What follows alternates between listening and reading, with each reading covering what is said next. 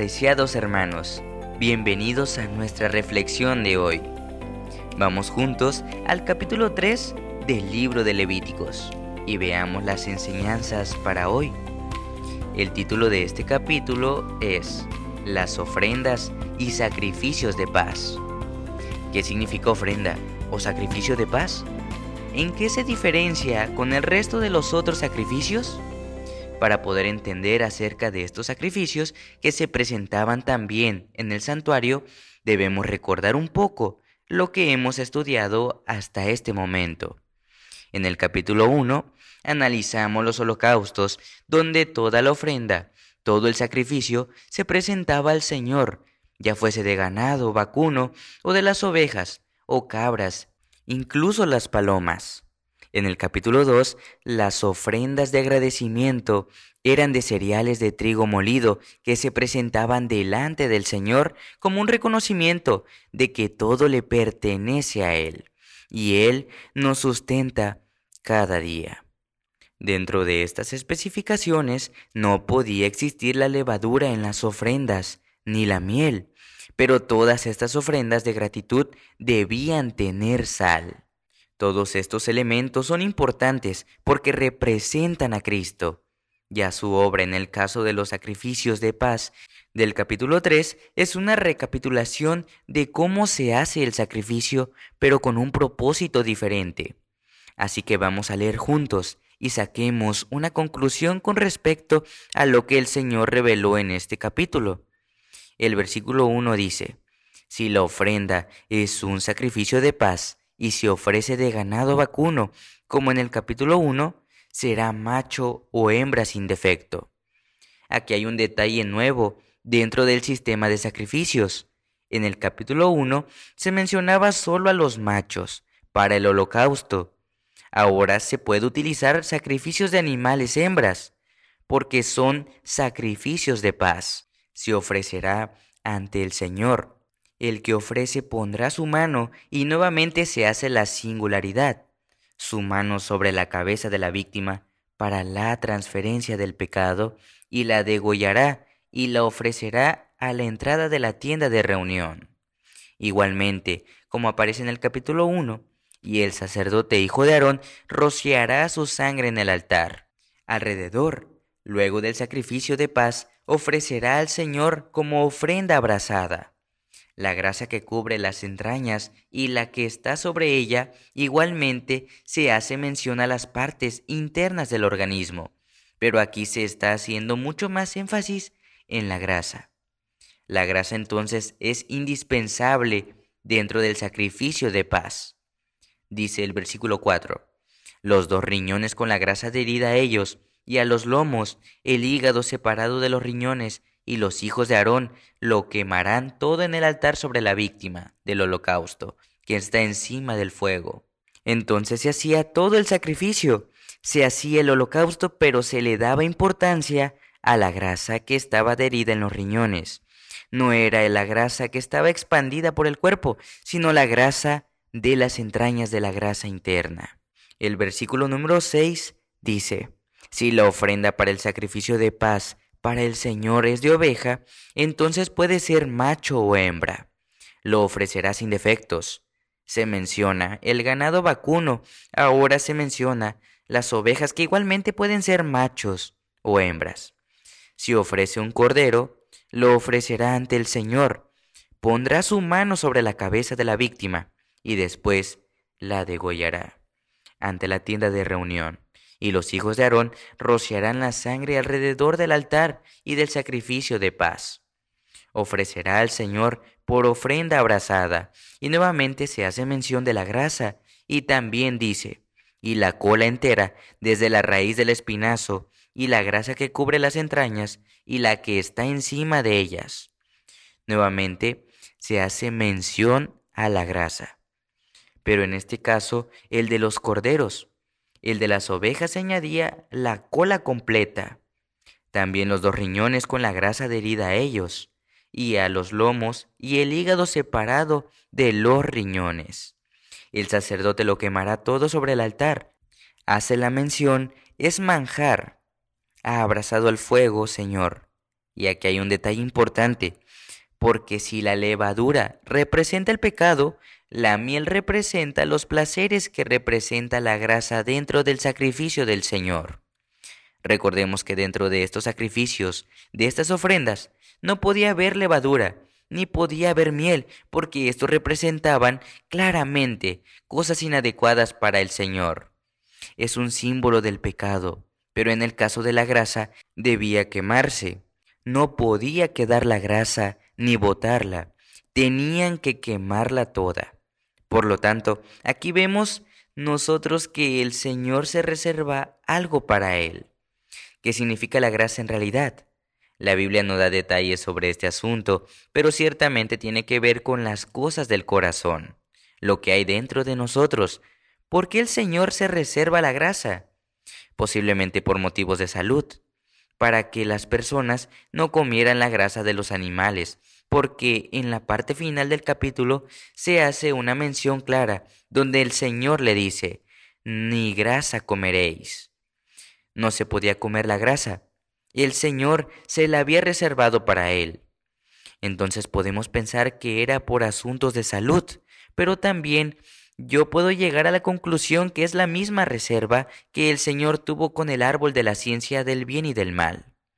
En el huerto del Edén, el Señor se reserva cosas para él, para que tú y yo reconozcamos su autoridad, para que no estemos dispuestos a ponernos por encima de Dios o a su mismo nivel creyendo que tenemos libertad para todas las cosas. Y aunque estamos hablando de un sacrificio de paz, claramente estamos haciendo mención a que hay una buena relación entre Dios y su pueblo, porque de ahí viene la expresión la paz. Hay una buena relación, hay una comunión entre el Señor y sus criaturas, y el Señor se ha reservado algo para Él, porque Él tiene la autoridad para que tú y yo reconozcamos que todo le pertenece a Él, que todo lo hemos recibido por gracia. Así como Dios se reservó en el huerto del Edén el árbol de la ciencia del bien y del mal, así Dios se reserva en los sacrificios la grasa. Y el pueblo tenía que aceptar la voluntad de Dios. Dice el versículo 16, Toda la grasa del Señor es su reserva, así como el séptimo día de la semana es la reserva del tiempo del Señor, así como el 10% de nuestras entradas materiales es la reserva monetaria del Señor, para que tú y yo le reconozcamos, para que le reconozcamos como nuestro soberano, como nuestro rey, como nuestro sustentador, como nuestro redentor. Es una manifestación pública de que todo le pertenece a Él. Tú y yo simplemente somos sus mayordomos y tenemos que administrar sabiamente lo que Él nos ha dado. Nuestra vida no nos pertenece, es de Él. Nuestro cuerpo no nos pertenece. Todo le pertenece al Señor. En otras palabras, reconozcámosle en cosas pequeñas y en este caso se hace mención a la reserva de la grasa en el momento de los sacrificios. Y aunque aquí también hay una connotación sobre la vida saludable, en realidad lo más importante aquí es la obediencia. Obediencia sin poner ningún tipo de excusas. Entonces, el versículo 16 termina. Toda la grasa es del Señor. Recordemos que el apóstol Pablo en sus cartas escribió que Dios requiere que sus administradores sean hallados fieles, y aquí había que administrar en este caso los sacrificios. Por último, dice que esto es un decreto perpetuo, y la expresión perpetua quiere decir que nunca pasa, no tiene fecha de vencimiento, es eterno por vuestras edades, donde quiera que habite. Si tú puedes decir, pero eso era para el pueblo de Israel. Eso era para los judíos que hacían los sacrificios diarios. Ya nosotros no hacemos sacrificios, pero hemos aceptado el sacrificio de Cristo y por lo tanto el sacrificio de Cristo es perfecto. Cuando tú has aceptado a Cristo como tu Salvador, te darás cuenta que todas estas ofrendas y todos estos sacrificios en el altar representan y esto por lo tanto, su legado es perpetuo.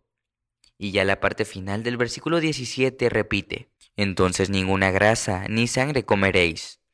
Este tema es importantísimo, tan importante, tan relevante, tan necesario que se van a repetir varias veces en todo el libro de Levítico. Dios nos señala el camino por donde debemos ir. Nosotros simplemente tenemos que ser obedientes a lo que Él nos ha revelado. Pero un detalle importante que no quiero pasar por alto es el que menciona el comentario con respecto a este tema de los sacrificios de paz, porque ahí podemos leer cómo eran los sacrificios, cómo se elaboraban y cuál era la ordenanza con detalles. Pero en realidad, ¿cuál era el trasfondo de estos sacrificios de paz? La expresión sacrificio de paz viene del hebreo chelem, selene, que significa hacer paz o estar en paz, o complementar un pago. En otras palabras, es estar a cuentas. Eso era lo que significaba la expresión sacrificio de paz, estar a cuentas, estar en paz, buscar la reconciliación con Dios. Por supuesto, Dios es el que busca reconciliarse con nosotros, aunque somos nosotros los que hemos ofendido su santo nombre y su presencia. Dios busca reconciliación con su pueblo. Por eso envió a Cristo como nuestro sacrificio de paz, porque el Señor vino a reconciliarnos con el Padre. Un detalle interesante es que la marca distintiva de estas ofrendas de paz era una comida en común. Era una celebración dentro del recinto del santuario en la cual prevalecía el gozo y la alegría, y durante la cual se repartía al pueblo de los sacerdotes. Estas comidas que se celebraban allí no era esta una ocasión para efectuar la paz, sino que se trataba de una fiesta de regocijo, porque la paz ya existía. O sea, era una manifestación de gozo de estar reconciliados con Dios de haber estado en paz con el Señor. Generalmente era predecida por una ofrenda, por el pecado y por un holocausto. La sangre había sido despejada y se había hecho la expiación, se había otorgado el perdón. Hoy es día de aceptar el sacrificio de paz que ya se pagó en la cruz del Calvario. Hoy es un día especial para recordar lo que Cristo hizo por ti. ¿Y cómo podemos acercarnos libremente a la presencia del Padre? No dudes, porque el Señor es el que busca la reconciliación y la hemos encontrado a través de Cristo. El Padre nos busca como aquel Padre de la parábola del Hijo pródigo, que sale al encuentro de su Hijo que viene todo harapiento. Su Hijo viene a humillarse, pero su Padre hace fiesta y hay gozo. Se mata el becerro más gordo, porque el hijo que estaba muerto ha resucitado y ha regresado al hogar. Tú estás en el hogar, pero a veces sientes que estás separado de él. Aprovecha y disfruta lo que Dios ha hecho por cada uno de nosotros. Vive la salvación en este preciso momento, porque nuestra paz ya se ha confirmado. Simplemente tenemos que vivirla, tenemos que aceptarla y tenemos que perseverar en ella te invito a orar. Querido Padre, gracias por darnos esperanza. Gracias por darnos la paz en nuestros corazones. Lo agradecemos en el nombre de Jesús. Amén.